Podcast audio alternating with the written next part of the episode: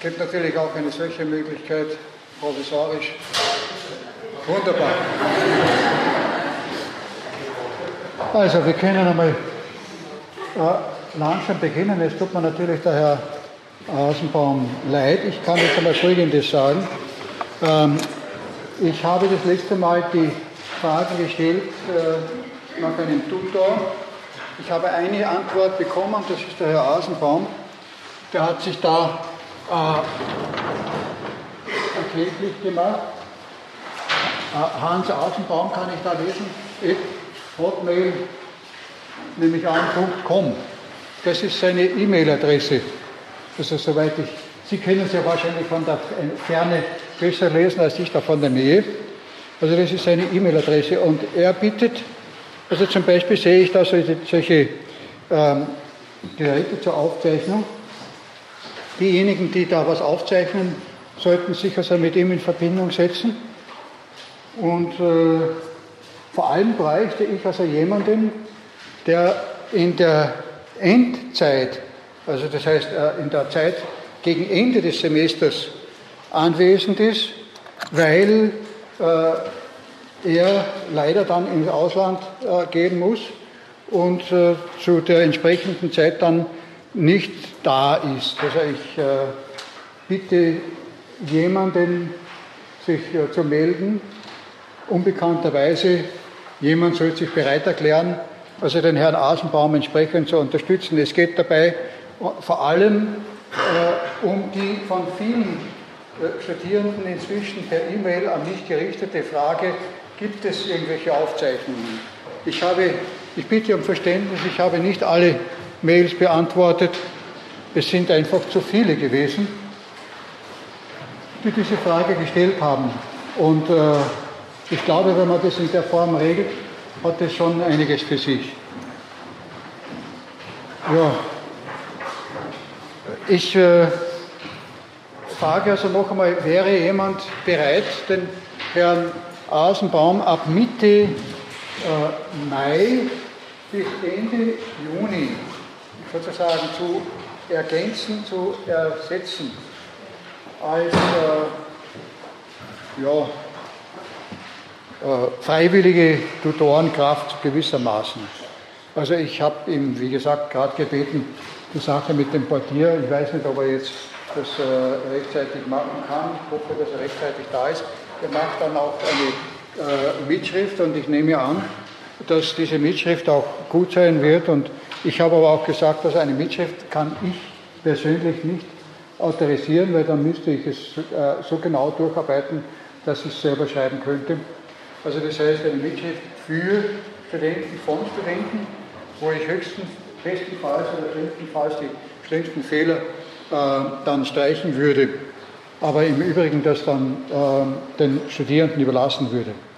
Äh, ich äh, habe die Frage jetzt sozusagen schon äh, an Sie gestellt, wenn sich jemand äh, dazu bereit erklärt oder wenn jemand den Herrn Außenbaum in irgendeiner Form dabei auch nur unterstützen möchte, die E-Mail-Adresse ist da, der Herr ist jetzt auch da.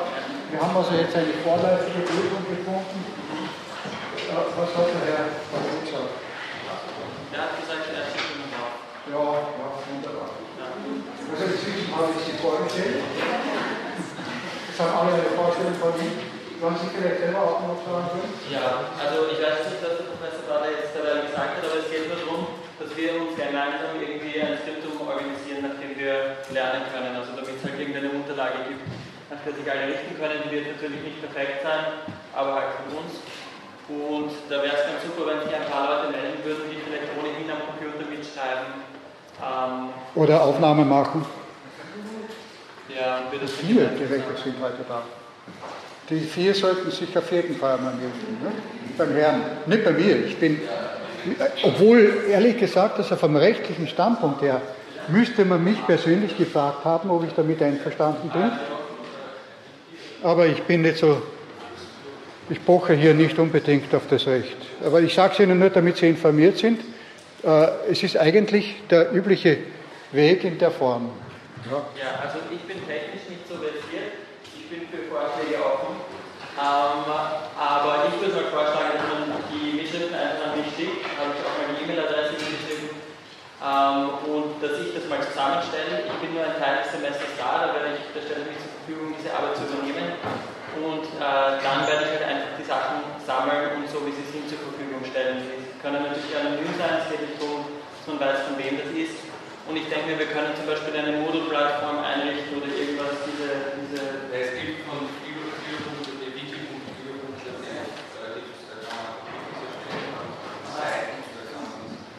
Vielleicht wissen Sie zwei ja, ich wollte kurz uns nächste Woche kurz vor. Vielleicht in der Deckel oder wenn man draufleitet kann, Super. Ja, und alle, äh, die aufnehmen, es gibt genau auf diesem Wiki, äh, Wiki die Audiothek, die Philosophie-Audiothek, das aufstellen kann. Das ist audiothek.de, das ist eine, eine, eine Datenbank von einem aufgezeichneten Vorlesung. So, so, wir werden jetzt noch kurz äh, anknüpfen an, dann, äh, an die letzte Vorlesung.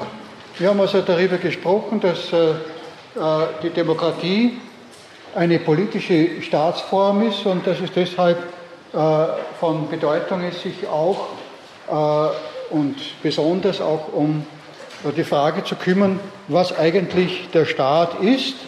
Wir haben einige Vorbemerkungen zur Demokratie gemacht.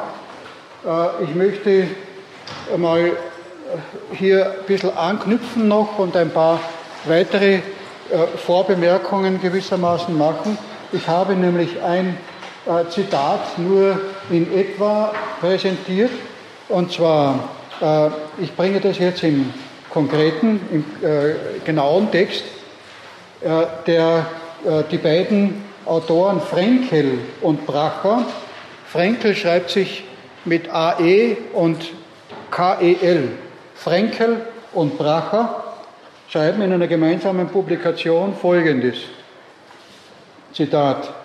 Weder der Begriff der Volkssouveränität noch der Text der Verfassung reichen aus, um einen Staat als demokratisch unter Anführungszeichen zu qualifizieren.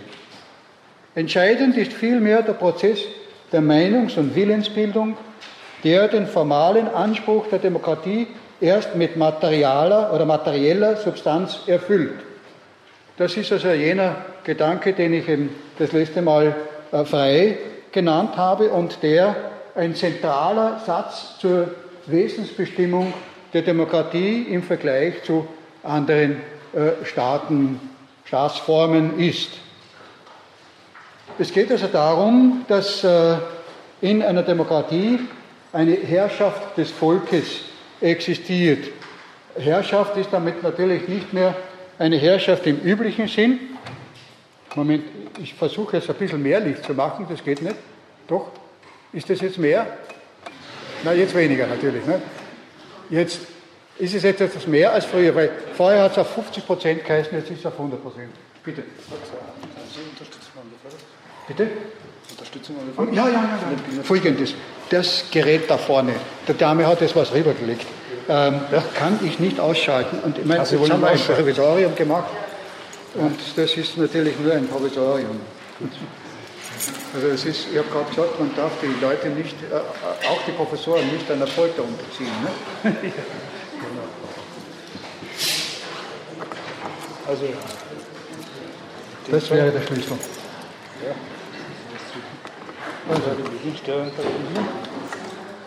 das wird eingeschaltet. Dann kann man ausschalten. Hier draufbleiben. Das zu blinken beginnt. Das habe ich gemacht. Also beim unteren allerdings. Das hat er jedenfalls dann ausgeschaltet. Das ist die Quellenwahl. Ja. Okay, jetzt sie ausschalten. Müsste sich ausschalten.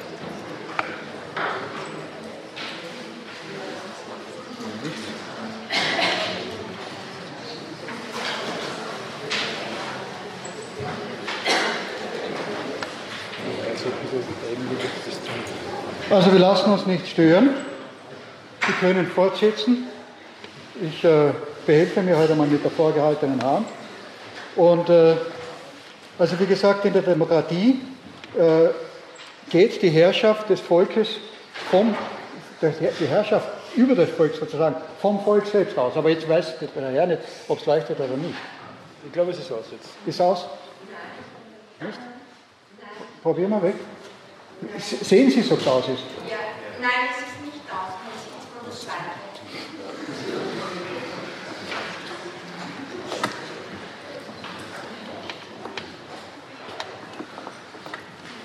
der Begriff der Herrschaft leitet sich vom Wort Herr ab. Und Herr heißt in dem Fall nicht etwa äh, Mann im Vergleich zu Frau, weil es gibt den Begriff Herr auch in der weiblichen Form die Herrin. Also Herr hat nichts zu tun äh, in dem Fall, in, im Zusammenhang dieses Wortes Herrschaft hat nichts zu tun mit dem männlichen Geschlecht, sondern es geht äh, um ein Überordnungsverhältnis, das Gehorsam einfordern kann und widrigenfalls auch die Strafbefugnis hat. Das ist die antike, klassische äh, Definition von Herrschaft. Ich äh, habe da einen Spruch von ähm, René Macic, meinem äh, ehemaligen 1970 verstorbenen Lehrer an der Universität Salzburg, in Erinnerung, der sagt, also wenn man das Wort Herrschaft hört, dann hört man eigentlich schon das äh, Knallen einer Peitsche mit. Das ist der Gedanke der Herrschaft. Das heißt, die Menschen werden sozusagen durch eine Peitsche angetrieben, wie das Vieh auf die Weide getrieben wird, vielleicht sogar noch ein bisschen brutaler, weil bei den Tieren passt man auf, dass sie nicht verletzt werden, aber ein, eine gewisse Art von Verletzung, wie wir gerade in äh, Libyen beobachtet haben, gehört zu manchen herrschaftsmäßigen äh, Typen dazu. Das heißt, die Tötung und die brutale Gewalt klingt mit in den Begriff der Herrschaft. Im äh, Griechischen gibt es das Begriffspaar ähm, Doles, äh, das ist der Sklave, und Despos, das ist der Herr. Haben wir es? Ja? Kann man? Ja, ist danke. Vielen Dank. Ähm, Despos und Doles. Äh, Doles der Sklave und Despos der Herr. Despos, äh, davon leitet sich ab unser Wort, oder auch schon in der, in der griechischen Sprache, das Wort Despotie oder Despotismus. Der, gemeint ist bei Herr sozusagen äh, das Überordnungsverhältnis über einem Sklaven. Jeder, der einen Sklaven hatte, war Herr. Er war freier Bürger gewissermaßen. Er war einer, der in der Demokratie mitbestimmen konnte, möglicherweise, wenn er nicht ein Eingewanderter war oder ein Nachkomme von Eingewanderten, dann hatte er keine Möglichkeit mitzubestimmen. Aber er ist in dem äh, Augenblick Herr, in dem er einen, über einen Sklaven verfügt. Und diese Verfügungsgewalt über den Sklaven ist eigentlich der Ursprung des Wortes Herrschaft. Ja.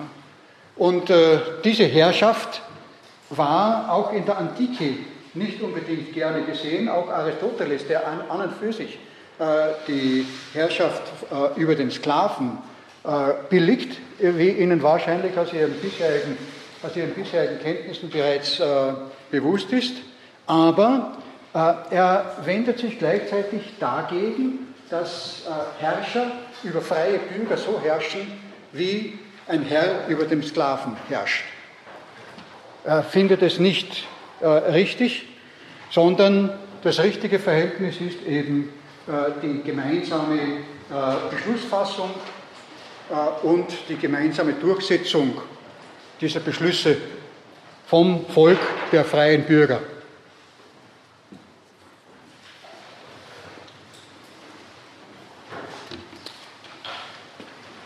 Nun ist die Demokratie gerade jene Staatsform, die zumindest den Anspruch erhebt oder das Ziel vor sich hat, es zu ermöglichen, dass das Volk nicht in einer herrschaftlichen Form bloß von oben bestimmt wird, sondern dass äh, anstelle des Zwanges die Freiwilligkeit tritt, anstelle der Unfreiheit die Freiheit, anstelle der Gewalt das friedliche Miteinander. Und dass das Volk selbst bestimmen kann, was es für richtig hält und auch durchsetzen kann, was es beschlossen hat. Es geht aus von einer optimistischen äh, Überzeugung über die Natur des Menschen. Der Mensch ist ein gutes Wesen.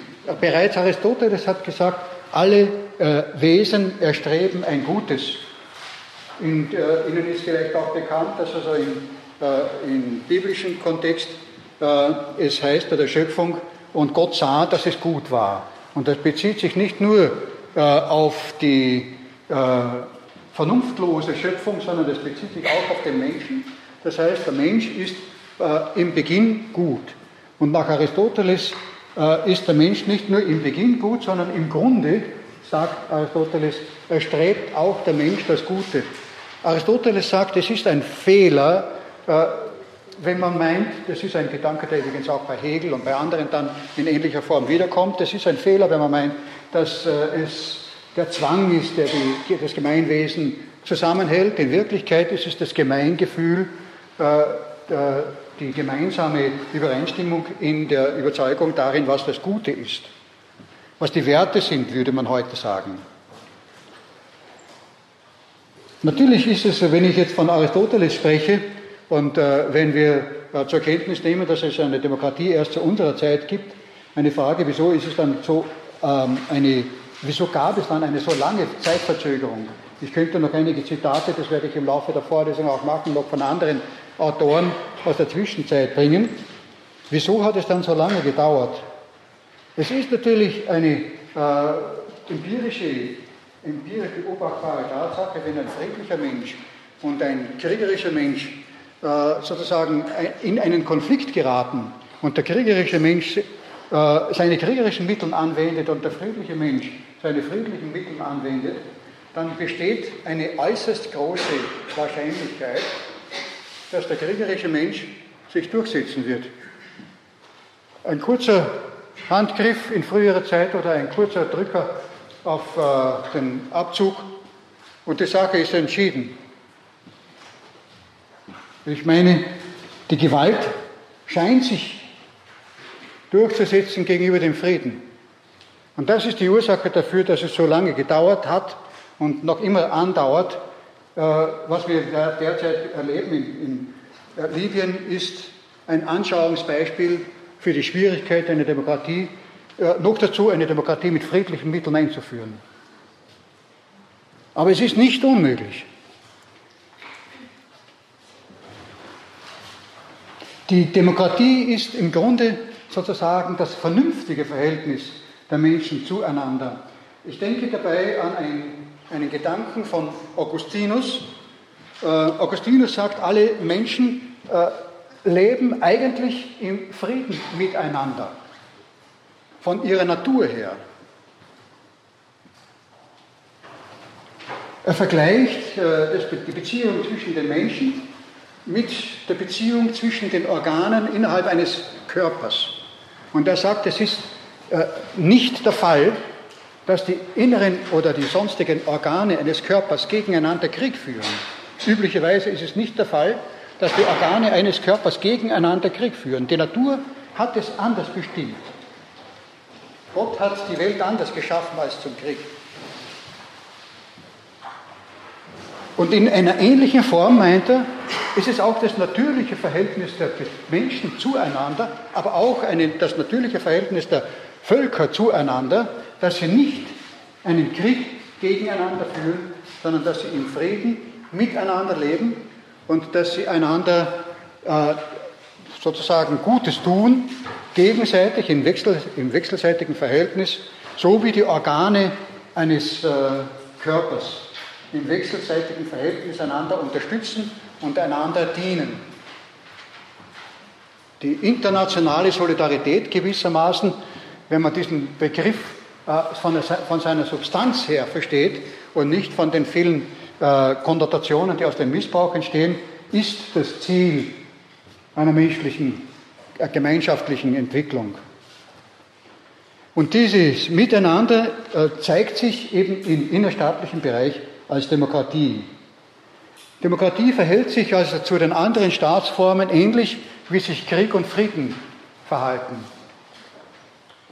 Der Krieg ist die Methode, andere Menschen äh, zur Befolgung des Willens, des eigenen Willens zu zwingen, sagt der Clausewitz, der große Kriegstheoretiker. Der Krieg ist die Methode, andere Staaten, die, Bewohner eines anderen Staates äh, zur Befolgung des eigenen Willens zu zwingen. Und in der ähnlichen Form ist eben auch die Despotie, die Tyrannei, die Diktatur eine Methode, die eigene Bevölkerung zur Befolgung des eigenen Willens zu zwingen. Aber so wenig wie der Krieg der Vernunft entspricht, ebenso wenig entspricht auch die Tyrannei, die, Tyrann, äh, die, Tyrannei, die, die Despotie und äh, die Unterdrückung der Vernunft. Das heißt, äh, im Grunde ist es so, dass die Vernunft sozusagen etwas ist, was dem Menschen so in einer Weise angeboren ist, dass auch der nicht vernünftig sein wollende und nicht vernünftig sein könnende Mensch bis zu einem gewissen Grad der Vernunft zu gehorchen hat. Er gehorcht zum Beispiel der Vernunft schon dadurch, dass er tatsächlich jeden Tag isst. Also kein Mensch äh, oder kaum ein Mensch ist so unvernünftig, dass er also absolut ein, ähm, die, die, äh, verweigert, sich selbst eine Nahrung zuzuführen. Also das heißt, in dieser Weise zeigt er, dass er, selbst wenn er noch so unvernünftig ist, in der Regel äh, sich bis zu einem gewissen Grad vernünftig verhält. Aber das, ich möchte das jetzt nicht im Einzelnen ausführen. In vielen anderen Bereichen äh, sieht man das auch. Und die Vernunft ist natürlich auch eine äh, überpersonale Vernunft. Eine Vernunft ist niemals eine Vernunft nur aus der Perspektive eines einzigen. Äh, die äh, sogenannte subjektive Vernunft sozusagen ist nur subjektive Willkür, sagt ähm, Hegel. Hegel sagt, äh, interessant, wenn man das Wort Subjekt äh, deutet. Was heißt Subjekt? Subjizere, lateinisch. Bitte, wer übersetzt subjizere? Ja? Unterwerfen. Subjekt heißt der Unterworfene. Äh, welche, welchen geschichtlichen Zusammenhang hatte es, dass man, aus diesem, dass man dieses Wort äh, gebildet hat? Äh, Hegel unterscheidet zwischen subjektiv und persönlich oder personal. Äh, subjektiv heißt, er entscheidet nicht aus freiem Willen, sondern er entscheidet als Unterworfener.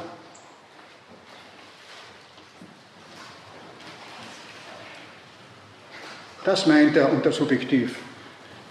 Negativ, die negative Bedeutung von subjektiv heißt, er unterscheidet nicht als freie Persönlichkeit, sondern er, unter, er entscheidet qua Unterworfener. Und diese Entscheidung qua Unterworfener ist eben oft eine Entscheidung, die sich gewissermaßen partout gegen den Gemeinsinn äh, wendet, weil er sich als Unterworfener fühlt.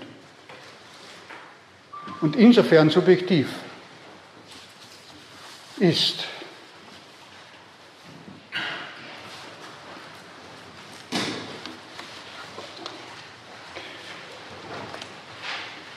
In dem Zusammenhang möchte ich auch äh, daran erinnern, äh, dass Nietzsche den Staat als das kälteste aller Ungeheuer bezeichnet. Wir fragen ja, was ist der Staat? Und wir haben diesbezüglich eine doppelte äh, Wertauffassung, eine, eine diametral unterschiedliche Wertauffassung dessen, was der Staat ist. Auf der einen Seite sozusagen, der Staat ist das Gute, dass eben Menschen zusammenleben und dass das Gemeinwohl ähm, hergestellt werden kann, nur durch das Zusammenleben der Menschen, die Sicherheit nur gewährleistet kann dadurch äh, und so weiter. Auf der anderen Seite, äh, nach dem Spruch von Nietzsche, den aber jeder bis zu einem gewissen Grad auch mitvollziehen kann in bestimmten Situationen, wenn er sich vom Staat äh, ungerecht behandelt fühlt. Leider gibt es den Staat und das ist eben schlecht für uns Menschen. Wann gibt es endlich eine Zeit ohne Staat? Der Anarchismus sozusagen, diese, äh, diese, äh, der Protest gegen den Staat sozusagen ist nach Hegel eben ein subjektiver Protest, ein Protest seitens des Unterworfenen, nicht ein Protest seitens dessen, der frei denkt, frei entscheidet und frei will, sondern er entscheidet qua Unterworfener. Natürlich kann also dann der Einzelne sagen, ich kann nichts dafür, aber es ist eben keine Entscheidung, die letztendlich äh, einen produktiven Beitrag äh, für das Gemeinwohl ähm, hervorbringen kann. Der Staat ist eine Institution, eine Einrichtung. Was eine Institution ist und was eine Einrichtung ist, ich möchte das jetzt einmal äh, bis zu einem gewissen Grad hinteranstellen.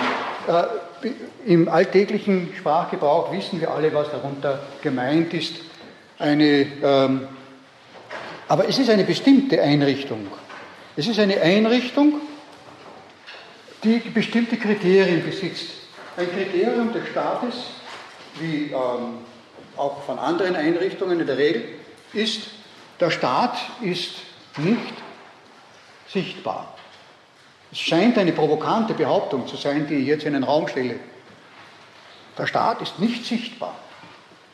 Jeder glaubt, man hat den Staat schon längstens gesehen, zehnmal. Aber wo sehen wir den Staat? Wie erkennen wir den Staat Österreich? Nehmen wir konkret dieses eine Beispiel. Wie sehen wir das, wie nehmen wir den Staat Österreich wahr? Eine Frage jetzt an Sie. Wie nimmt man den Staat Österreich wahr? Bitte? Zum Beispiel, man sagt geografisch, geografische Grenzen. Geografische Grenzen, das möchte ich jetzt ein bisschen in Zweifel ziehen. Wenn Sie eine, eine Satellitenaufnahme sehen, sehen Sie die geografischen Grenzen nicht. Die geografischen Grenzen sind eine äh, Konvention. Eine Konvention, die aber äh, nur dadurch besteht, dass die Konvention von allen geteilt wird. Alle Atlanten zeichnen die geografischen Grenzen ein, aber in einem authentischen, ähm, äh, in einer authentischen Landkarte, oder deshalb habe ich eben das Satellitenbild genommen, ist der Staat Österreich geografisch nicht wahrnehmbar. Wenn Sie sich gut geografisch auskennen, dann werden Sie sehen, auf der einen Seite ist der Bodensee, auf der anderen Seite ist der Neusiedler See und dazwischen irgendwie kann ich also das in, meinem Gedächtnis eingespeicherte Bild sozusagen hineinprojizieren und dann sehe ich den Staat auch am Satellitenbild. Aber ich kann ihn am Satellitenbild nicht erkennen. Warum nicht? Weil es eine Konvention ist. Die Grenzen sind Konventionen, die von allen geteilt werden. Aber die Konvention ist äh, kein Beweis dafür, dass es tatsächlich auch äh, sichtbar ist. Was, erfahren, was erfahren wir, wenn wir an eine Grenze kommen? Wir erfahren, dass es dort unter Umständen, das wird äh, sich also auch jetzt äh, entsprechend ändern oder hat sich teilweise geändert, wir nehmen gar nicht mehr wahr, wenn wir also die Grenze innerhalb der EU überschreiten. Wir, wir äh, nehmen es nur zum Teil wahr, die äh, Sprachen ändern sich und so weiter. Was? Wenn ich zum Beispiel Israel oder den Süden von USA ansehe, da sehe ich schon direkte Grenzen, da ist eine Mauer. Also es, gibt, es gibt Staaten, die sozusagen ähm, Mauern aufbauen, wo man dann feststellen kann, oder Schranken aufbauen, äh, wo der Autoverkehr gestoppt wird und danach dann eben äh, wahrnehmbar, hier ist Grenze. Aber die, äh, es könnte ja auch eine andere Schranke existieren, eine andere Mauer existieren. Was macht die Staatsgrenze zur Staatsgrenze zum Vergleich mit anderen Schranken und anderen Mauern? Bitte. Man sollte die Frage anders stellen. Wenn man fragt, ähm, sieht man einen Staat, sollte man vorher fragen, was ist ein Staat? Ich bin ja dabei, Ihnen das zu erklären. Das ist schon, wenn man von der Seite also ich gebe gleich die Antwort. Man erkennt den Staat an den Symbolen. Die Grenzen äh, zeigen die Symbole des Staates auf. Wenn Sie ein, ein, ein staatliches Papier in die Hand bekommen, dann haben Sie die Symbole des Staates auf dem Schreiben. Dann wissen Sie, der Staat wurde aktiv, das ist sozusagen der Staat, der mir dieses Schreiben amtlich äh, zugeschickt hat. Der Staat ist sichtbar an den Symbolen. Was ist ein Symbol? Ein Symbol ist eben genau das, dass etwas Unsichtbares sichtbar gemacht wird. Das ist die Definition des Symbols.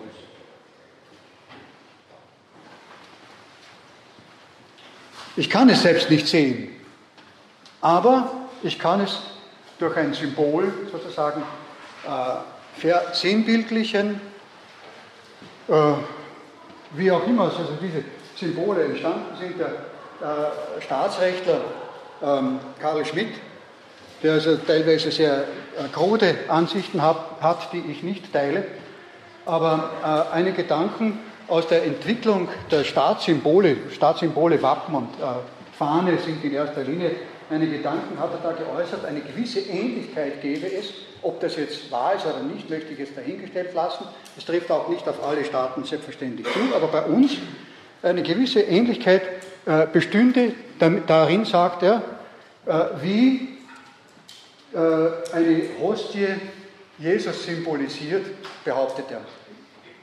Also ich sage dazu, ich bin kein Freund von äh, Karl Schmidt, weder in theologischer Hinsicht, er ist kein Theologe, noch in politischer Hinsicht, in der Hinsicht noch besonders nicht, weil er eben ein ähm, sehr autoritärer Denker war. Aber es ist ein äh, ideengeschichtlich wichtiger Aspekt, den er hier genannt hat, der, ob, ob man jetzt äh, dafür oder dagegen äh, sich aussprechen will, einfach seine historische, seine ideengeschichtliche Bedeutung hat. Das heißt, etwas Unsichtbares sichtbar zu machen. Buchstaben machen Unsichtbares sichtbar. Die Buchstaben, die also bekanntlich, ähm, wenn Sie vielleicht ein bisschen sich äh, dafür informiert haben, äh, aus der Bilderschrift der Ägypter, aus den Hieroglyphen sich ableiten, dass der Buchstabe A beispielsweise hat also zwei äh, Arten, wie man den Apis, den Stier, ich weiß nicht, im, im, im Ägyptischen muss es eine ähnliche Bezeichnung gegeben haben für Stier, also sieht,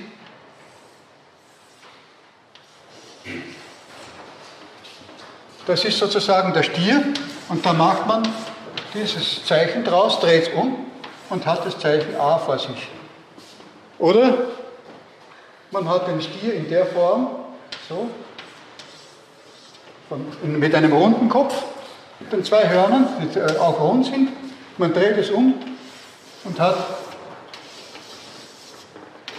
das Alpha vor sich. Das heißt, Alpha in Großschreibung und in Kleinschreibung ist eigentlich äh, der Stier und in ähnlicher Form sind unsere Buchstaben sozusagen rückführbar. Es ist natürlich alles Theorie. Es gibt unterschiedliche Theorien, das habe ich auch dazu.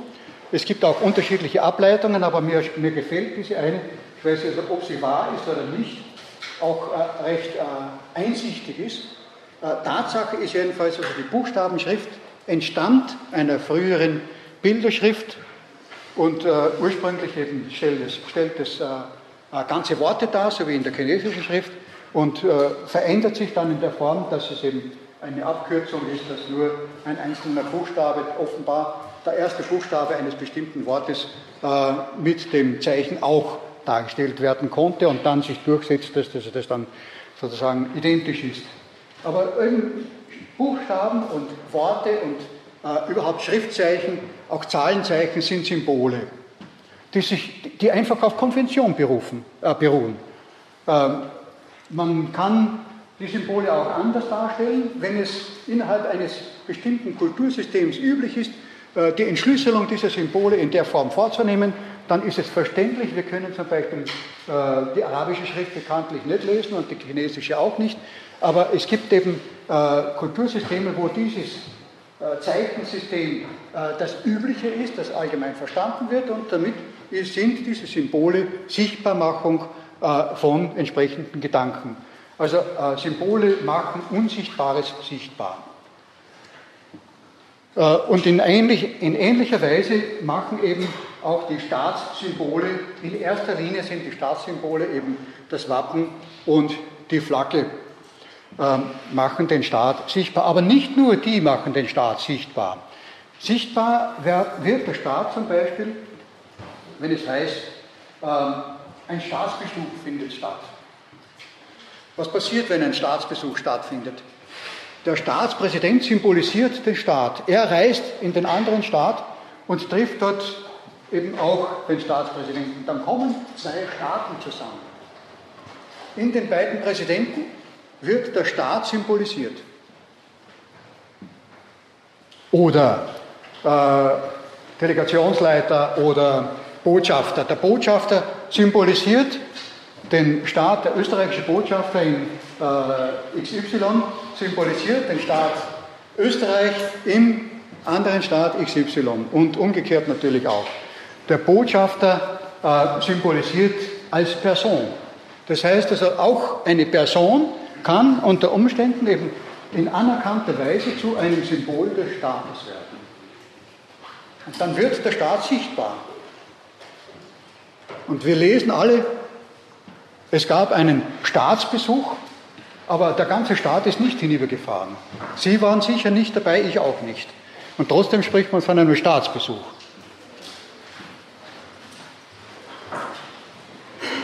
Wo ist der Staat noch sichtbar? Wir haben die Grenzen mit ihren äh, Grenzeinrichtungen genannt, wir haben die Symbole, äh, die üblichen, die äh, primären Staatssymbole sozusagen genannt, äh, wir haben äh, staatliche Dokumente genannt, in denen der Staat sichtbar wird. Ähm, der Staat wird auch sichtbar an, in einer nicht so direkten Art an den Gebäuden. Es ist zum Beispiel, äh, ich äh, rede ja sehr ungern darüber, aber es trifft immer wieder auch zu, in Kriegen ein besonderer Akt, wenn man ein staatliches Symbol zerstört hat oder eingenommen hat, besetzt hat. Also ähm, die russische Invasion in Berlin besetzt den Reichstag und damit ist sozusagen der Staat Deutschland zur Kapitulation gezwungen, der Hitlerstaat Deutschland zur Kapitulation gezwungen. Das heißt, es sind auch die Hauptstädte und insbesondere die Regierungsstädte äh, ein nicht offizielles, weil jederzeit wieder abwandelbares, aber doch auch ein faktisches Symbol ein faktisches Symbol für die Macht des Staates, für den Staat. Alle Regierungsgebäude äh, haben dann eben auch entsprechend eine Beflaggung, um diese Symbole, Symbol, Symbolbedeutung auch nach außen kundzugeben. Also grundsätzlich jedenfalls, Staaten sind an sich nicht sichtbar, sie werden sichtbar gemacht. Und trotzdem gehen wir mit den Staaten um als einer so selbstverständlichen Realität, jeder von uns weiß, äh, wessen Staates Staatsbürger er ist. Manche sind äh, Staatsbürger von zwei Staaten. Es gibt Einzelfälle von Leuten, die äh, kein Staatsbürger sind, von keinem Staat Staatsbürger sind, nicht sesshafte Personen. Wir kommen also da jetzt äh, zu der Frage, ähm, wie der ähm, Staat sich selbst definiert. Äh, Im Rahmen des Staatsrechts gibt es die unterschiedlichen Definitionen äh, des Staates. Georg Jelinek ist einer der bedeutendsten, äh, die also den Staat definiert haben. Und äh, eine ganze Reihe von anderen Autoren. Ich möchte Sie jetzt nicht damit sozusagen äh, im Einzelnen belästigen. Ich habe hier nur vor, eine Kurzformel als Zusammenfassung äh, und zwar auch als gleichzeitig philosophisch sozialphilosophische Interpretation dessen, wie der Staat seitens der Staatslehre definiert wird. Und zwar möchte ich das so formulieren, der Staat ist ein mit verbindlicher Beschluss-, Durchsetzungs- und Strafgewalt ausgestattete Einrichtung, dauerhafter Bewohner eines Territoriums. Also das ist jetzt eine ähm, äh, wichtige Definition, die ich äh, auch wiederhole. Der Staat ist eine mit verbindlicher Beschluss, Durchsetzung und Strafgewalt ausgestattete Einrichtung. Also mit Gewalt könnte man auch kurz sagen, wobei dann diese Aufzählung der drei Hauptgewalten hier auch gleich mit vorgenommen wird. Mit äh, verbindlicher Beschluss, Durchsetzungs- und Strafgewalt ausgestattete Einrichtung, dauerhafter Bewohner eines Territoriums. Das Territorium sozusagen, jenes Gebiet, das also durch die Grenzen abgesteckt ist, haben wir schon besprochen bis zu einem gewissen Grad. Äh, dass es eben auch Bewohner gibt, das haben wir auch äh, angedeutet schon, indem wir gesagt haben, jeder ist äh, eines, in der Regel eines Staates Staatsbürger. Ähm, und dass es eine Einrichtung ist, haben wir besprochen. Was wichtig ist jetzt in diesem Zusammenhang, ist auch dauerhafter Bewohner, sesshafter Bewohner eines Territoriums. Es ist natürlich jetzt so, wenn Sie jetzt in ein Land als Urlauber kommen, sind Sie deshalb noch nicht äh, Staatsbürger. Ne? Und die Frage ist jetzt, wie lange muss man in einem Staat sich aufhalten, um nach dem entsprechenden Recht jenes Staates ein Ansuchen stellen zu dürfen und auch mit gewisser Aussicht auf Erfolg ein Ansuchen stellen zu dürfen, die Staatsbürgerschaft zu erwerben. Also von einem Urlaubsbesuch wird es auf äh, keinen Fall funktionieren, bei einem Urlaubsbesuch. Wie lange, das ist also jetzt unterschiedlich. Äh, ich möchte also einen Staat erwähnen, bei dem es also besonders lange dauert, äh, um äh, Staatsbürgerschaft äh, zu erhalten. Das ist ein kleiner Nachbarstaat von Österreich, nämlich Liechtenstein, das Fürstentum Liechtenstein, äh, meint in der äh, Eigendefinition gewissermaßen, es ist ein so kleiner Staat, umgeben von so vielen Staatsbürgern anderer Staaten, dass es sich selbst schützen muss äh, gegen die Überhandnahme äh, von Staatsbürgern anderer Staaten. Das ist eigentlich ganz klar. Also wenn man jetzt die kleinen, kleinen also ich war selbst dort, man, man weiß gar nicht jetzt, äh, dass man jetzt die Grenze schon übertreten hat. Noch, das heißt, es ist so klein, so winzig klein, dass man eigentlich das als Staat zu bezeichnen, einfach von unserem allgemeinen Verständnis her äh, im Sonstigen kaum äh, denken würde. Und jetzt sagen die äh, Liechtensteiner, wir haben also eine gute, eine gute wirtschaftliche Situation und äh, es gibt natürlich einen großen Anreiz, in diesen Staat einzureisen äh, und äh, für die Vorarlberger, für die Schweizer in erster Linie, aber für so und so viele andere äh, Bewohner anderer Staaten außerdem. Also, äh, wie kann man sich schützen dafür, dass bald der Liechtensteiner in Liechtenstein zur Minderheit wird? Jetzt sagt der Liechtensteiner Staat, wir beschließen demokratisch die Aufnahme einzelner Personen in der entsprechenden Wohngemeinde. Die Wohngemeinde soll beschließen, ob das jetzt gut ist oder nicht gut ist. Ich lasse es jetzt äh, anheim, äh, Ihnen selbst anheimgestellt, das zu beurteilen. Äh, die Bewohner einer Gemeinde beschließen, ob er oder sie Bürger dieser Gemeinde wird. Er hat sich bewährt oder nicht bewährt, er ist nett und freundlich und so weiter. Wenn dieser Beschluss gefasst ist, dann ist er äh, Gemeindemitglied und wenn er Gemeindemitglied ist, ist er automatisch auch Staatsbürger. Das ist die restriktivste, mein, meines Wissens restriktivste Form einer, eigentlich einer Abwehr von Aufnahme ähm, anderer Staatsbürger. Es gibt natürlich auch sogenannte Einwandererstaaten wie ähm, Amerika, äh, die so es eben darauf angelegt haben, möglichst äh, ausgewählt zwar, aber immerhin äh, Staatsbürger ins Land zu lassen, weil dadurch ist ja eigentlich auch Amerika zu Amerika geworden.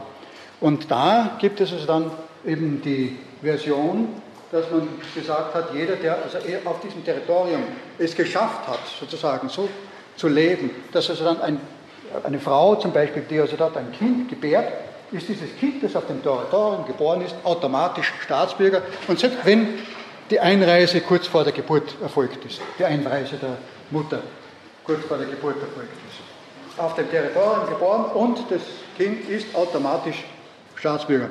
Also das ist eine sehr äh, äh, lockere Art sozusagen, die Staatsbürgerschaft erhalten zu können, aber wir können natürlich mit der Zeit zurückschauen und wenn wir es darauf anlegen würden, äh, selbst amerikanische Staatsbürger zu werden, in der Weise wird es uns nicht mehr gelingen, weil wir schon, sind schon auf der Welt. Nicht? Also wir können nicht dort geboren werden. Das ist restrikt, äh, äh, rückblickend sozusagen äh, für das entsprechende Kind relativ leicht gewesen, aber für einen anderen ist damit die Sache nicht leichter. Grundsätzlich jedenfalls, es gibt unterschiedliche äh, äh, rechtliche Voraussetzungen, wie man zum Staatsbürger wird. Auch wenn man nicht Staatsbürger ist, hat man natürlich auch die Bürgerrechte in einem Staat, zumindest in der Regel. In manchen Staaten haben die Leute nicht einmal dann die Bürgerrechte, wenn sie dort äh, seit äh, Jahrhunderten und Jahrtausenden gelebt haben.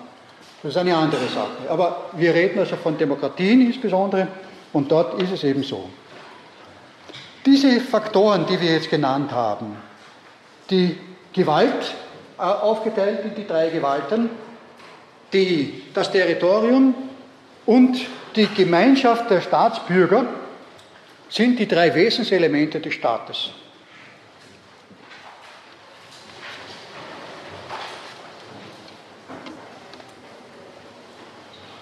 Wir können jetzt über diese drei Wesenselemente auch ein bisschen reflektieren. Wir gehen einmal vom Territorium aus. Wir haben schon einmal gesagt, das Territorium ist geschichtlich entstanden. Es gibt natürlich jetzt gewisse äh, Staatsgrenzen, äh, die als sogenannte natürliche Grenzen gelten.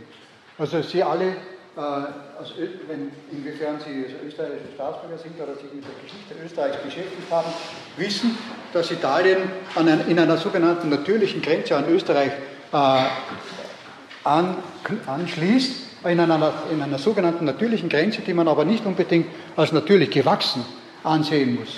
Das heißt, es ist eine Wasserscheide, ein hohes Gebirge, aber es ist keine Grenze eines Siedlungsgebietes. Es ist eigentlich eine willkürliche Grenze, die aber ähm, als angeblich natürliche Grenze, weil es eben ein hohes Gebirge ist, äh, im Krieg durchgesetzt worden ist. Es gibt also natürliche Grenzen, die aber deshalb nicht unbedingt dem, ähm, dem, dem Gewachsenen entsprechen, will ich damit sagen. Natürliche Grenzen kann man aber zum Unterschied, wenn ich gesagt habe, vom Satellitenbild aus oder auch vom Flugzeug aus, erkennen. Ne? Und natürliche Grenzen haben also angeblich, soweit das ein, wirklich ein Vorteil ist, ist dann eine andere Frage, äh, angeblich also den Vorteil, dass dort die Verteidigung leichter sei, die Verteidigung des Staatsterritoriums leichter sei. Natürliche Grenzen sind natürlich in erster Linie einmal eine natürliche Grenze ist äh, das Meer. Also Italien hat in der Form eine sehr lange natürliche Grenze. Schon besonders lange, also man kann sagen, nur im Norden oben, da haben es dann eben dann die, die Alpen als natürliche Grenze äh, versucht, sich äh, äh, zu erhandeln, auch in den äh, Friedensverhandlungen. Aber der Großteil des Landes hat eine natürliche Grenze und wenn äh, es sich um einen Inselstaat handelt, dann ist natürlich das gesamte, die gesamte Grenze dieses Staates eine natürliche Grenze. Es gibt einzelne Staaten, bei denen das der Fall ist. Das heißt, die Grenzen insgesamt dieses Staates sind allesamt natürliche Grenze. Aber selbst da ist es nicht ganz eindeutig, weil es gibt also Inselgruppen und von einer Inselgruppe mag eine oder zwei Inseln wieder einem anderen Staat zugehörig sein. Und dann ist die Frage, ja, äh, gut, es ist ja nicht nur ein einzelne, eine einzelne Insel, sondern es ist eine Inselgruppe. Und äh, wo ist dann die Inselgruppe gegenüber der, dem nächsten Staatsgebiet abzugrenzen? Das ist wieder diese Konvention, die hier stattfindet. Flüsse, insbesondere Ströme, sind auch gerne natürliche Grenzen. Manchmal auch Wüsten.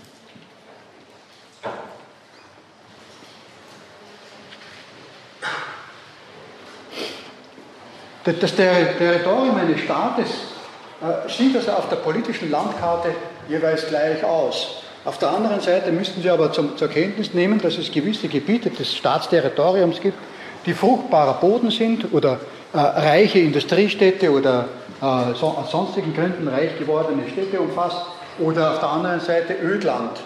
Also wie Sie jetzt alle aus den Berichten über die, äh, über die afrikanischen, nordafrikanischen Staaten äh, immer wieder hören, der Großteil von Libyen ist ja nichts anderes als Wüste.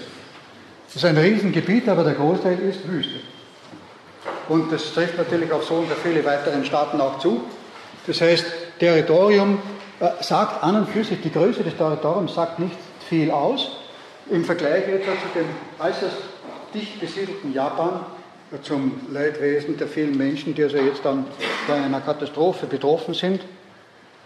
Und äh, wo man dann auch die Frage stellt, kann, diese, die, kann Tokio im Fall des Falles evakuiert werden mit seinen äh, über 30 Millionen Einwohnern? Wohin? Die Umgebung ist genauso dicht besiedelt wie äh, diese Metropole. Das ist einfach nicht möglich. Also das heißt, die äh, Dichte der Besiedlung des Territoriums ist dabei natürlich äußerst unterschiedlich. Wir haben also die Illusion gewissermaßen, dass es Staaten gibt mit einer bestimmten äh, territorialen Begrenzung und diese äh, Begrenzung sozusagen auf ewige Zeiten mehr oder weniger gleich bliebe. Das ist, wie Sie aber alle aus dem Geschichtsunterricht wissen, gar nicht der Fall, obwohl wir in unserer Zeit eine gewisse Illusion diesbezüglich haben und dass auch in der Nachkriegszeit eine gewisse Doktrin diesbezüglich seitens der Vereinten Nationen besteht, dass die Staatsgrenzen in unserer Zeit möglichst als unveränderlich zu gelten haben. Aber es funktioniert in der Praxis dann doch wieder nicht. Es gibt Abtrennungen von eigenen Staaten. Ähm, ein äh, jüngstes Beispiel, das also noch im Gange ist, sich abzutrennen, ist äh, der Südsudan. Bitte. Also ich meine, dieses, ähm, dieses ähm, Kriterium des Staates begriffen auf das Territorium, Ja. könnte man dann sagen, dass zumindest auf das bezogen die EU und ein Staat ist, weil es jetzt keine Grenzen mehr zwischen gibt. Das ist ein interessanter Aspekt, also auf die äh, äh, staatsähnliche äh, Art, äh, des, oder sagen wir, ob, ob es sich, sich bei der EU sozusagen um einen neuen Staat handelt oder nicht, auf das werde ich im Laufe dieses äh, Semesters immer wieder auch zu sprechen kommen. Also es ist also sicherlich eine sehr wichtige Frage, also dass eben wir in Europa als EU-Mitglieder äh, in vielen Bereichen eigentlich nicht mehr das vor uns haben, was man äh, vor der Gründung der EU unter einem Staat verstanden hat. Aber andererseits ist äh, die Frage, ist also die EU wirklich so zu definieren? Es gibt also jetzt den äh, Beschluss des, der, des äh, Karlsruher äh, Bund Verfassungsgerichtes, dass die EU keineswegs ein neuer Staat ist, sondern ein Zusammenschluss von souveränen Staaten und dass äh, alle Staatsakte der Staaten auf jeden Fall einen Vorrang besitzen gegenüber den Beschlüssen der EU. Und äh, im Grunde genommen ist dieser äh, Beschluss der EU paradigmatisch und kann also auch theoretisch von anderen äh, Staaten äh, für sich äh, akklamiert werden. Obwohl es erst erstritten wurde und dabei, also hat der mit mir gut bekannte und auch teilweise auf ähnlichen äh, Argumenten äh, aufbauende äh, Karl Albrecht Schachtschneider erst also zu diesem Beschluss überhaupt äh, aufgerufen hat. Also ich habe mit Karl Albrecht Schachtschneider in vielen Punkten kooperiert und es sind also einige Parallelen da, um es mal so zu formulieren.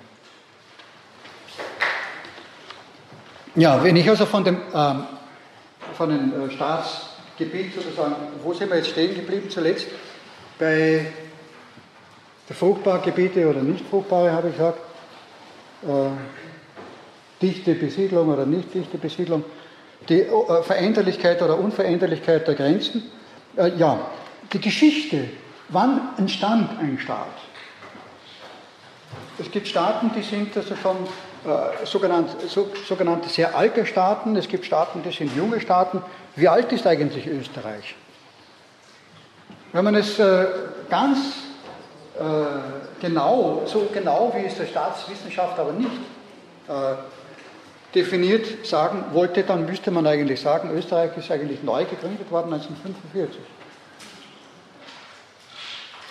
Das ist aber äh, äh, staatsphilosophisch nicht der Fall, weil eben äh, Hitler Deutschland äh, Österreich zwar annektiert hat, aber diese Annexion sozusagen widerrechtlich vor sich gegangen ist und nach dem Ende des äh, Hitlerregimes diese widerrechtliche Annexion eben als äh, null und nichtig bezeichnet wird und damit die alte Staatlichkeit wiederhergestellt wird.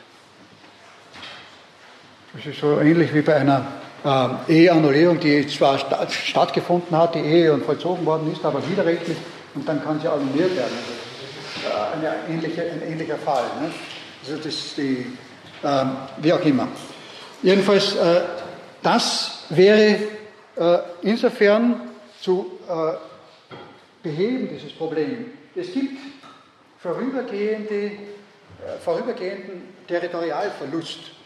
Es gibt während dieses Territorialverlustes sozusagen eine Exilregierung äh, in der Regel. Und diese Exilregierung wird von äh, jenen Staaten, die den annektierenden Staat nicht anerkannt haben und den alten annektierten Staat sehr wohl anerkannt haben, wird also die Exilregierung dann kontaktiert, wenn äh, irgendwelche äh, Verhandlungen gemacht werden, werden sollen, zumindest Verhandlungen auf die Zukunft bezogen.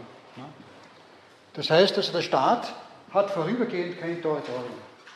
Das heißt, es ist eigentlich etwas, was der Definition hier widerspricht, aber es ist insofern kein äh, absoluter Widerspruch, es ist nur ein vorübergehender Widerspruch, weil man davon ausgeht, dass dieses Territorium eben widerrechtlich abhanden verlustig geworden ist, abhanden gekommen ist.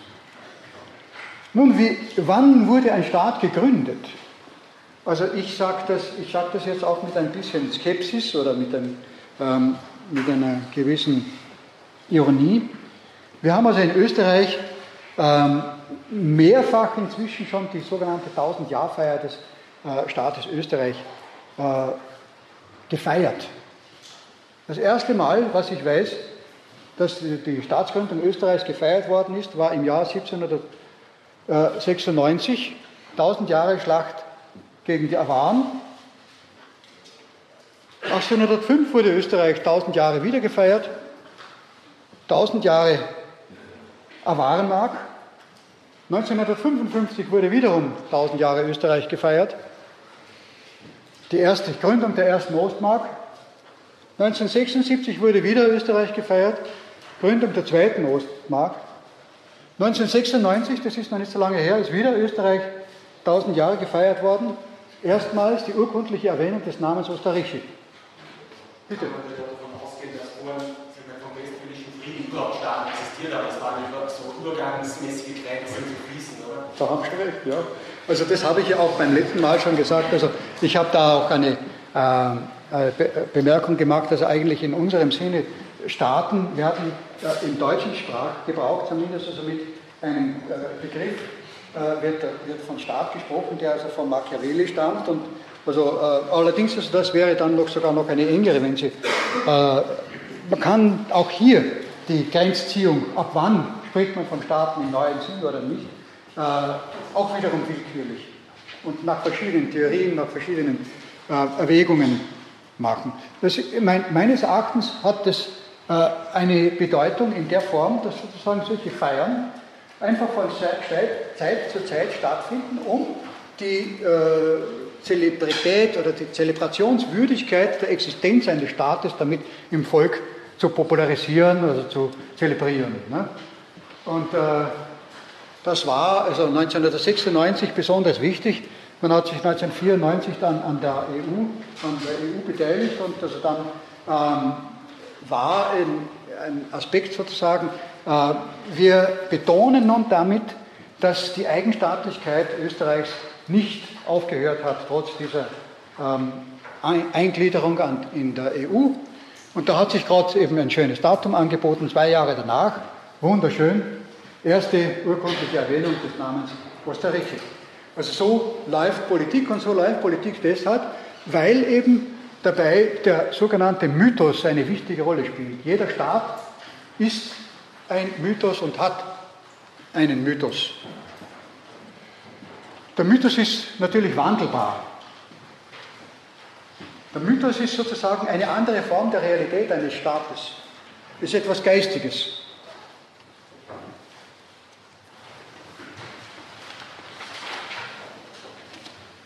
Und der Mythos ist etwas, was im äh, Gedächtnis der Menschen ist und äh, immer wieder eben zelebriert wird durch die äh, Anrufung gewissermaßen ähm, der Geschichte, durch die Wiederanknüpfung an die Geschichte wird sozusagen dieser Mythos wieder neu belebt oder nicht neu belebt, sondern aktiviert, wird bewusst gemacht.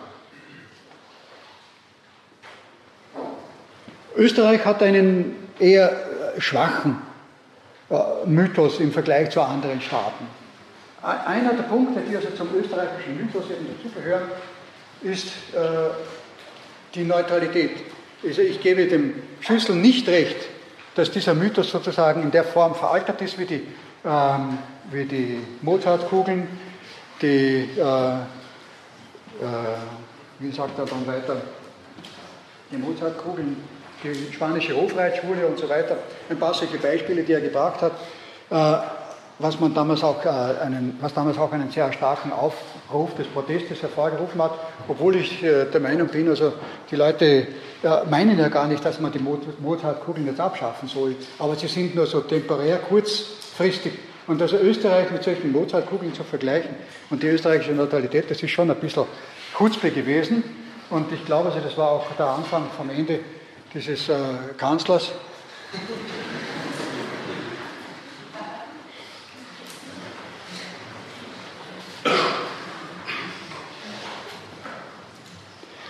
Also ein Volk braucht sozusagen einen, einen Mythos, um sich in seiner Gemeinsamkeit zu bestätigen. Da gab es zum Beispiel den serbischen Mythos äh, des verlorenen Kampfes vom Amselfeld, äh, Kosovskopolje. Und deshalb ist es dann auch zu einer sehr schwierigen Situation gekommen, wenn dann gerade dieses Land, wo also dieses, dieser Mythos sozusagen beheimatet ist, Kosovo, das sozusagen im Bewusstsein der ähm, Serben zentrales Land der eigenen, äh, des eigenen nationalen Mythos, äh, dann die Abtrennung fordert. Also das ist dann auch die Schwierigkeit eines Mythos gewissermaßen. Man muss sich halt auch immer überlegen, äh, wie sind Mythen äh, eventuell neuen Zeit, Zeitumständen anzupassen und so weiter. Aber grundsätzlich ist das also ein sehr wichtiger Aspekt, den man einfach nicht nur so beiseite schieben kann. Mythen sind wandelbar. Aber nicht wandelbar ist, dass äh, Mythos an sich eine Kraft besitzt. So wie das Symbol selbst. Es gibt, natürlich kann man sagen, schaffen wir jetzt das alte Wappen ab und schaffen wir ein neues. Der, der österreichische Doppeladler ist durch einen einköpfigen Adler ersetzt worden. Das lässt sich machen. Besonders bei bestimmten geschichtlichen Ereignissen. Aber das muss natürlich dann auch äh, vom Volk akzeptiert werden. Da müssen die geschichtlichen Ereignisse in einer Form äh, im Menschen emotional äh, aufwühlend gewesen sein, dass sie also eine solche Symbolveränderung auch tatsächlich zur Kenntnis, nicht nur zur Kenntnis nehmen, sondern auch geistig und emotional mitvollziehen. Mythen sind emotionale Kräfte.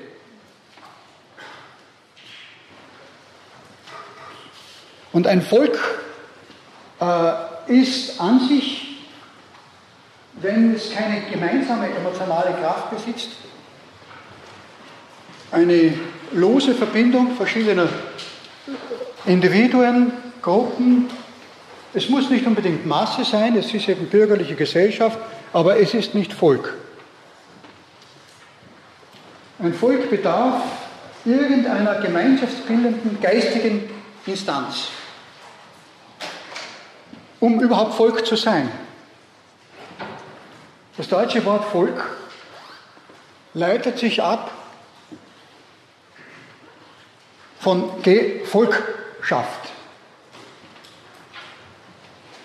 Es schreibt sich nur anders. Die Gefolgschaft. Die Gefolgschaft.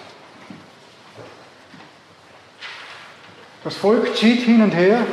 Das war also in der Völkerwanderungszeit in, äh, besonders krass, also gerade der germanischen Völker, die sich als äh, ziehende Völker damals verstanden haben, einerseits, aber dann in bestimmten Gebieten niedergelassen haben, teilweise zum Adel äh, mutiert sind über äh, den verschiedenen Staaten, wie zum Beispiel die italienische, spanische, äh, französische, russische und so weiter. Das hat dann also auch dazu geführt, dass dann ein Adolf Hitler auftritt und sagt, also dieses äh, äh, Adel, Adelsprädikat äh, ist einfach mit diesem Herrenvolk in der Form verbunden, dass wir einfach nicht anders leben können, wenn wir nicht irgendwelche anderen Völker unterdrücken. Ne?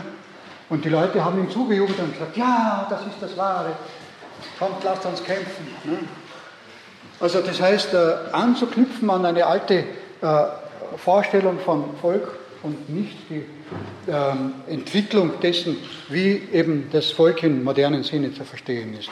Aber die Frage ist natürlich, wie versteht sich Volk im modernen Sinne? Wir haben also in der modernen Sprache manchmal den Begriff anstatt Volk Nation. Ich bin aber skeptisch in Bezug auf den Begriff Nation, weil äh, wenn man den Nationsbegriff mit, dem, mit der Nachsilbe Ismus äh, verknüpft, dann kommt auch nichts Gutes raus. Also das heißt, wir haben mit der Übersetzung des Wortes Volk in das Wort Nation überhaupt nichts gewonnen hinsichtlich der, des äh, äh, Eigendünkels, des möglichen Eigendünkels eines Volkes oder einer Nation. Es ist das eine wie das andere. Wenn man das negativ auffassen will.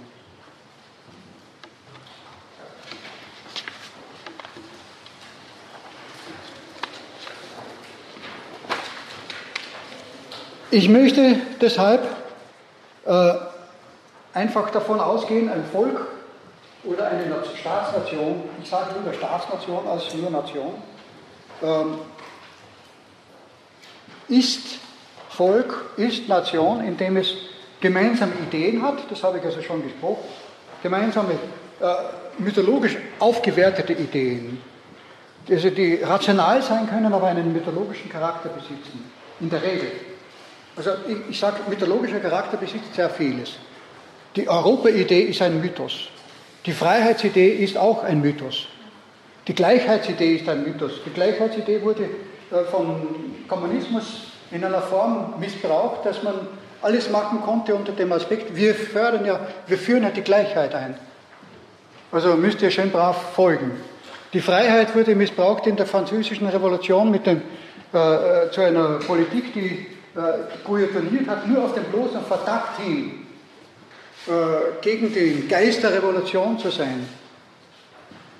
Die, die, die französischen Gefängnisse wurden äh, durch die französische Revolution nicht gelehrt, wie am Anfang der Anschein, der, der Anschein hatte, sondern in einer Form gefüllt, dass alle konfiszierten Klöster nicht mehr gereicht haben, um die Gefangenen aufzunehmen.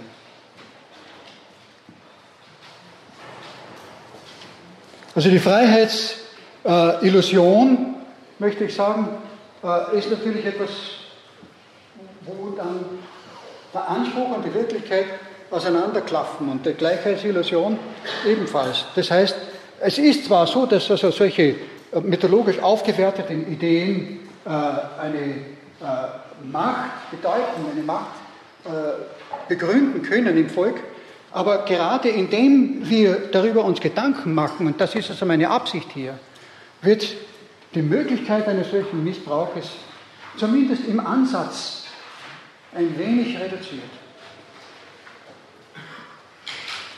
Eine Aufklärung gewissermaßen über die Möglichkeit, Neomythologien in einer Form zu missbrauchen, die dem Volk, Volkswillen, wenn man ihn authentisch verstehen wollte, eben diametral entgegengesetzt sein können. Es gibt kein Volk ohne Herrschaft. Das ist jetzt eine, äh, ich möchte sagen, ein Dogma, unter Anführungszeichen, das also in der Staatslehre immer wieder auch ausgesprochen worden ist. Es gibt kein, kein Volk ohne Staat oder man kann immer auch anders Herrschaft sagen, wenn man den Begriff Staat als zu spezifisch verstehen will. Herrschaft aber jetzt nicht im negativen Sinn äh, verstanden, sondern in einem wertfreien Sinn. Ich meine unter wertfrei in dem Fall im Sinne von Max Weber sozusagen, dass sowohl das Missbräuchliche im Definitionskontext enthalten ist, als auch das vom Missbrauch gereinigte. Also das ist sozusagen mein, mein, mein Ziel gewissermaßen, nicht unbedingt um das Ziel, äh, um dann dabei zu bleiben, sozusagen einen wertfreien einen, einen wertfreien Begriff zu, gefunden zu haben und sich dann damit zu begnügen. Sondern der wertfreie Begriff dient nur dazu, sozusagen einen äh, Sachzusammenhang in einer Form besprechen zu können, wo dann in einem späteren Akt die Wertdiskussion erst ansetzen kann und ansetzen soll. Also die Kombination von wertfrei und wertbetont als ähm, gewissermaßen äh, zwei Schrittverfahren im wissenschaftlichen Prozess. Wir können nicht gleich sozusagen zum Bewertenden kommen, bevor wir nicht wertfreie Begriffe gefunden haben. In der Empirie, das heißt in Bezug auf empirisch wahrnehmbare Phänomene. Natürlich, also wenn ich eine reine Wertdiskussion auf, abstrakter, äh, quasi theologischer Ebene habe, dann kann ich es machen. Aber sobald ich also das auf die Empirie übertragen will, habe ich schon meine Schwierigkeiten. Also, dieses äh, staatsphilosophische Dogma gewissermaßen, es gibt keinen Staat, äh, kein Volk ohne Staat, es gibt kein Volk ohne Herrschaft. Wenn ich also von einem Volk spreche, dann habe ich automatisch schon äh, die äh, Instanz der diese Menschen folgen. Und das Interessante ist ja, wenn wir jetzt zum Beispiel hören in den Staaten in Afrika, äh, das Volk verweigert den Gehorsam den bisherigen legitimen äh, Staatsautoritäten. Die Bevölkerung begehrt auf. Die Bevölkerung begehrt natürlich in einer Form auf, dass es neue Autoritäten gibt, auch wenn diese neuen Autoritäten nicht äh, in einer Form als staatstragend oder staats, für den Staat verantwortlich erkennbar sind. Es sind also in dem Fall Vernetzungen durch, äh, was weiß ich, äh, Facebook oder eben sonstige Internet. Äh, ähm, spezifische neue Phänomene, äh, wo also Vernetzungen stattfinden, aber es treten dabei meinungsbildende Kräfte auf. Und diese meinungsbildenden Zentren sind eben neue Machtträger. Man kann sich nicht nicht unterwerfen.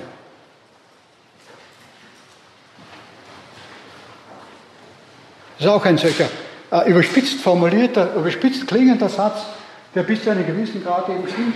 Das hat, äh, vor kurzem habe ich also einen Aufsatz gelesen von Luigi Nono, dem Komponisten, der sagt, man kann nicht als Künstler wirklich frei komponieren. Und dann bringt er einen Vergleich und sagt, jeder Mensch, der irgendwo aufgewachsen ist, ich möchte den Vergleich jetzt nur zitieren, es kann dann darüber reden, jeder Mensch, der irgendwo aufgewachsen ist, spricht eine bestimmte Sprache. Er verwendet das gesamte äh, Kompendium des, der, der, der Symbolwelt dieser Kultur. Er kann nicht äh, in einer neuen Symbolwelt sich artikulieren und dann erwarten, dass die anderen ihn verstehen. In einer von ihm selbst frei erfundenen Symbolwelt äh, sich artikulieren. Es gab einen Sozialphilosophen, der das gemacht hat. Einen großen Sozialphilosophen, der also interessanterweise in Lateinamerika einen großen Anhang findet. Das ist Krause, Krausismo, aber äh, in der deutschsprachigen, äh, im deutschsprachigen Ursprungsland hat also mit seiner äh, Spezialsprache, die also unverständlich war, eigentlich äh, sich selbst in das Abseits gestellt.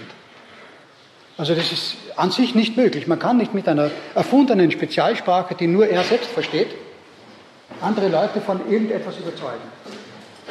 Und das meint also jetzt dieser Luigi Nono. Äh, und das äh, wollte ich eben in dem Zusammenhang auch als äh, gedankliches Element sozusagen in der Diskussion, wenn ich das so formulieren darf, mein Vortrag ist sozusagen auch ein, ein, Aspekt des Diskurses und nicht eine dogmatische Lehrveranstaltung, obwohl ich also von einem Dogma gesprochen habe, aber das Dogma in dem Sinne, dass es eben auch zu hinterfragen ist, aber die Frage ist, was das Hinterfragen bringt, ist natürlich auch offen. Also, ähm, wir haben sozusagen äh, die Angewiesenheit auf äh, Strukturen, denen gefolgt wird. Man kann nicht nicht subjektiv sein. Und zwar nicht nicht subjektiv im Doppelsinn des Wortes. Sowohl im Positiven, das heißt, man ist immer auch Person. Man ist immer Individuum, das frei denken will. Äh, Hegel sagt zum Beispiel, man kann nur zu etwas, jemand kann nur zu etwas gezwungen werden, wenn er sich zwingen lassen will. Das ist ein sehr emanzipatorischer Gedanke.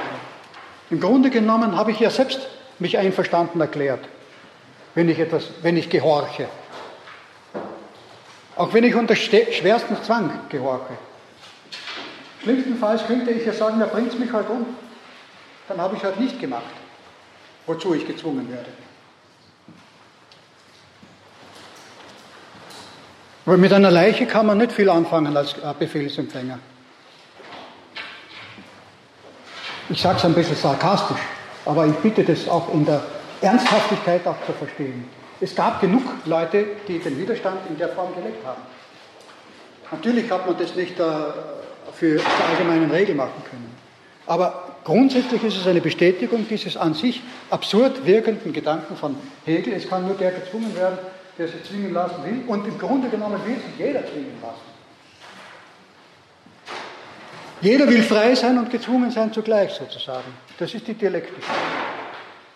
Jeder will frei sein, aber er lässt sich auch zwingen. Und man kann nicht, sich nicht zwingen lassen. Dieser Zwang herrscht einfach überall.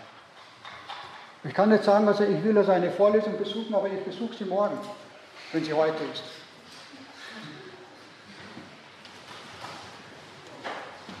Das geht einfach nicht. Ich muss mich an der Realität, an der Realität orientieren. Die Realität zwingt mir etwas auf. Und entweder ich schlucke die Realität oder ich lebe in einer Illusion und verhungere dabei. Bitte?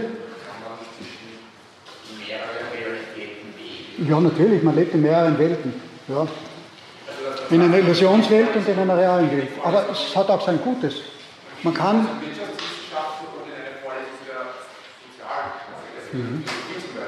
Ja, ja. ja, aber im Grunde genommen sind diese Widersprüche zwischen den verschiedenen wissenschaftlichen Disziplinen dafür da, sage ich jetzt als Philosoph, damit Sie, wenn Sie Philosoph werden wollen, sich dadurch ein bisschen verunsichern lassen und dadurch nachdenken. Und das hat das Gute, dass Sie eben nachdenken und das Nachdenken, da werden Sie vielleicht dann eben zum besseren Philosophen. Ne? Die Widersprüche sind befruchtend. Es gibt keinen Diskurs ohne Widerspruch. Wenn alle die gleiche Meinung haben, dann gibt es keinen Diskurs. Man kann sich eine Welt nicht vorstellen, wo alle nur die gleiche Meinung haben. Der Kommunismus hat das herstellen wollen, ist daran gescheitert. Dann gibt es keinen Diskurs mehr. Und der Karl Popper sagt, also gerade der Diskurs ist das Entscheidende für die Fortentwicklung des Geistes, für die Fortentwicklung der Gesellschaft, für die Fortentwicklung zur Demokratie. Das ist die Freiheit. Die Freiheit ist die Basis der Vernunft. Und jetzt gehen wir wieder zurück zu Max Weber. Max Weber sagt, es gibt nun drei unterschiedliche Hauptmodelle, wie Herrschaft begründet wird.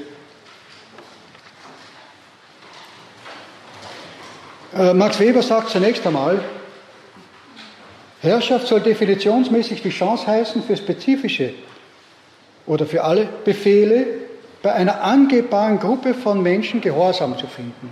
Wesentlich dafür ist also die angebbare Gruppe, das heißt konkrete Gruppe und nicht irgendwie nur äh, vage äh, Personen, die nicht konkret äh, definiert werden können. Das ist natürlich aus der damaligen Zeit äh, idealtypisch verstanden gewesen, in der es keine andere Form von Herrschaft gegeben hat. Aber in unserer Zeit, wo eben äh, durch Internet auch Herrschaftsverhältnisse aufgestellt werden können, die nicht klar angebbar sind, ist diese angebbare Gruppe von Personen äh, teilweise ein bisschen in Frage zu stellen. Aber lassen wir es trotzdem einmal, zumindest im, im Punkto politischer Herrschaft, aufrecht. Wenn wir den Begriff Herrschaft bei Max Weber sozusagen zumindest äh, auf den Begriff der politischen Herrschaft ähm, isoliert äh, anwenden. Entschuldigung, ich habe es akustisch nicht ganz verstanden. Haben Sie gesagt, angebbar? Ja. Also identifizierbar? Ja, ja, ja, ja. Ja, ja und jetzt sagt er, es gibt eben drei äh, Grundkategorien. Da gibt es äh, Grundkategorien der Begründung dieser Herrschaft. Da gibt es einmal die traditionelle oder traditionale Herrschaft. Das heißt, Herrschaft, weil es immer so war, das wird vom Volk als Legitimationsgrund verstanden, dass es auch weiterhin so bleiben soll. Interessant ist also, dass äh, in der Literatur von Karl Marx, der also selbst sich als Revolutionär versteht, er sagt, wenn Revolutionen auftreten, dann bemühen sie sich immer, möglichst zu beweisen, dass ihre revolutionären Ziele an klassische Ziele äh, vergangener Politik anknüpfen. Und er meint das also aber in Bezug auf die französische Revolution, wo man also versucht hat, an die äh, römische Zeit anzuknüpfen. Und auf äh, viele andere Beispiele kann man das also auch noch mit anwenden. Also sogar im revolutionären ähm, spielt das Traditionelle oder Traditionale eine Rolle. Der revolutionäre Aufstand äh, rechtfertigt sich etwa mit dem Spartakusaufstand und so weiter. Das heißt, es war ja immer schon so. Die Behauptung, es war immer schon so, gilt auch für den Revolutionären. nicht nur für den Traditionalisten. Das ist das Interessante. Und ja, also Max Weber sagt, das ist natürlich ein Aspekt. Dieser Aspekt geht manchmal auch an der Realität vorbei. Äh, das heißt, es ist ein Aspekt, der unter dreien aufzufassen ist und es ist nicht der einzige Aspekt. Äh, ein weiterer Aspekt ist der, der und bei Max Weber relativ gut rauskommt. Das ist, schon wie der Name sagt, äh, durchaus positiv bewertet, die rationale Herrschaft. Die rationale Herrschaft ist für ihn im Grunde genommen der Beamte. Er hat ein sehr positives Verhältnis sozusagen in der damaligen Zeit. Es gab also zwei ähm, Elitegruppen, die äh, von besonderem Prestige waren. Er selbst gehörte zu der äh, wirtschaftlich-bürgerlichen ähm, Berufsgruppe an sich an. Er entstammt hier. Und neben dieser wirtschaftlich äh, herrschenden Berufsgruppe gab es eben damals auch die geografisch herrschende Berufsgruppe. Oft gab es also Überschneidungen. Es gab also eine positive Beziehung dazu. Aber das ist jetzt keine Erklärung äh, im Vollsinn des Wortes, das ist eher ein soziologischer, ähm, eine soziologische Beschreibung, die ich vornehme. Also er sagt, äh, durch eine rationale Bürokratie, durch rationale Ämter werden Leistungen verteilt, werden ähm, Kompetenzen abgegrenzt, äh, wird äh, definiert, wie weit Zwang legitim ist und wo, wie, wie Zwang angewendet werden kann und soll, damit eine rationale Dosierung des Zwanges sozusagen existiert. Ja, das sind also ein paar Punkte, die also bei dieser regelgebundenen, äh, rationalen Herrschaft wesentlich sind. Äh, zusammenfassend könnte man sagen, die Rationalität der Herrschaft nach Max Weber ist eigentlich im Grunde genommen der Rechtsstaat. Es ist alles rechtlich geregelt. Zum Unterschied also von der traditionalen, das muss nicht unbedingt. Das ist zwar äh, oft auch rechtlich geregelt, aber äh, die rationale, äh, die kommt eben dann teilweise dazu oder ersetzt sie. Und das ist immer in einer gewissen Form auch rechtlich geregelt. Und dann gibt es noch eine dritte Form. Äh, es ist Ihnen allen bekannt. Und es ist aber so, dass dieser Begriff trotzdem ein bisschen schwer zu verstehen ist. Die charismatische Herrschaft.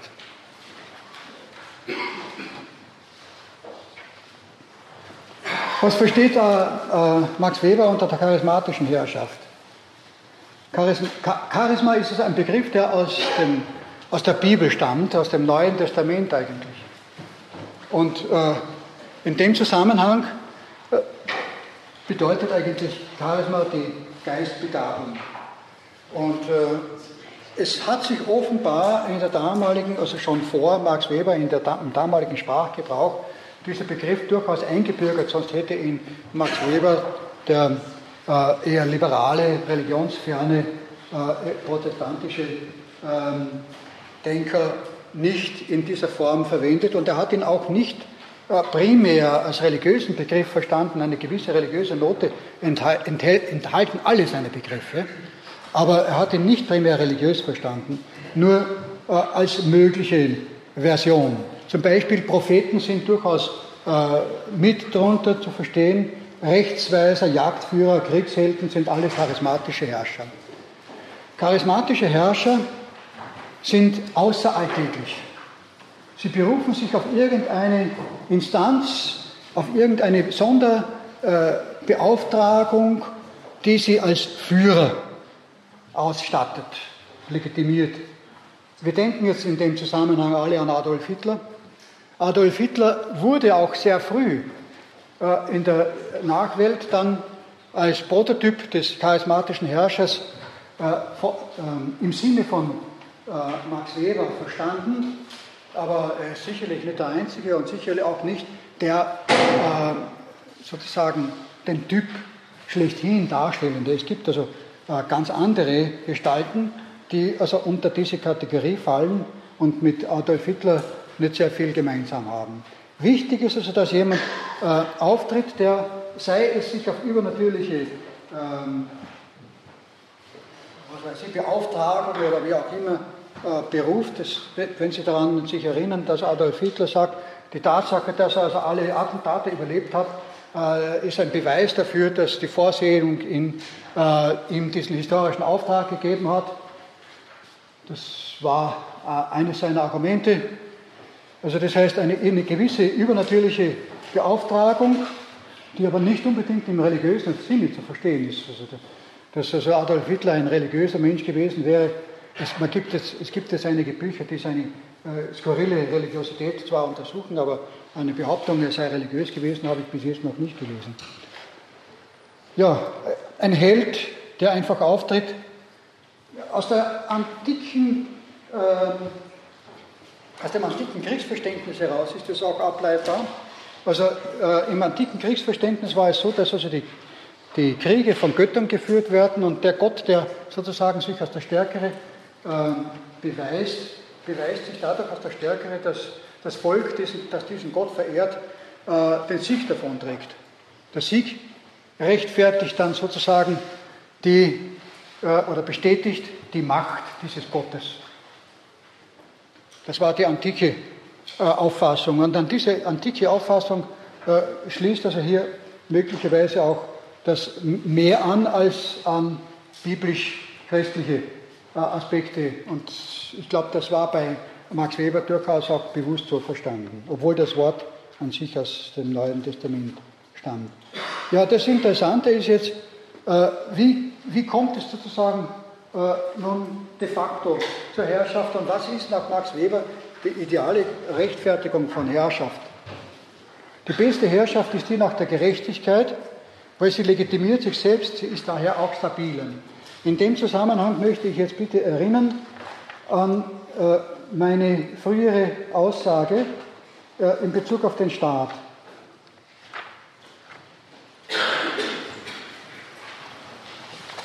Der Staat ist ein mit verbindlicher Beschlussdurchsetzung von Strafgewalt ausgestattete Einrichtung dauerhafter Bewohner eines Territoriums. Das heißt verbindlich. Es nützt nichts, wenn eine Gewalt ausgeübt wird, die nicht verbindlich ist. Und diese Verbindlichkeit ist etwas, was gerade den Philosophen aus seiner Reserve herauslockt. Was ist eigentlich verbindlich? Verbindlich ist eine Verbindung. Eine Verbindung zwischen den Menschen. Und diese Verbindung besteht eben im idealen Sinn dann, wenn sich der Einzelne tatsächlich mit dem Ziel identifizieren kann. Das heißt, äh, wie kann er sich identifizieren? Die optimale Form wie sich der Staatsbürger mit einem Herrschaftsziel identifizieren kann, ist das, dass er selbst das Ziel der Herrschaft will. Dann ist für ihn das, was geschieht, am verbindlichsten.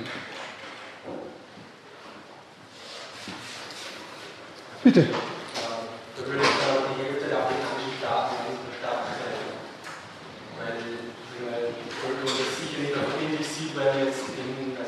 Ja, Sie haben, Sie haben natürlich recht, es ist in einer gewissen Weise. Natürlich, äh, ich habe gesagt, man muss also auf der einen Seite diese wertfreie Definition eines Staates, eines Gemeinwesens dieser Art, einer Einrichtung dieser Art äh, treffen. Und das ist also meine äh, primäre Absicht. Aber auf der anderen Seite, und das ist also durchaus im Sinne des Hegel sozusagen, äh, das dahinterstehende, wieso es überhaupt funktioniert. Natürlich ist es sobald etwas äh, optimiert wird, leuchtet es ein, dass die optimierte Reform gegenüber der äh, historisch äh, überkommenen Form zu bevorzugen ist. Es leuchtet ein und es ist dann äh, etwas schwieriger, wieder das Rad der Geschichte zurückzudrehen. Also von einer Demokratie in eine äh, vordemokratische Stufe wieder zurückzusinken. Aber gemacht wird es. Deshalb eben auch, wenn ein entsprechendes Bewusstsein in der Bevölkerung existiert, was eigentlich die philosophischen Voraussetzungen dessen sind, was wir als Demokratie bezeichnen.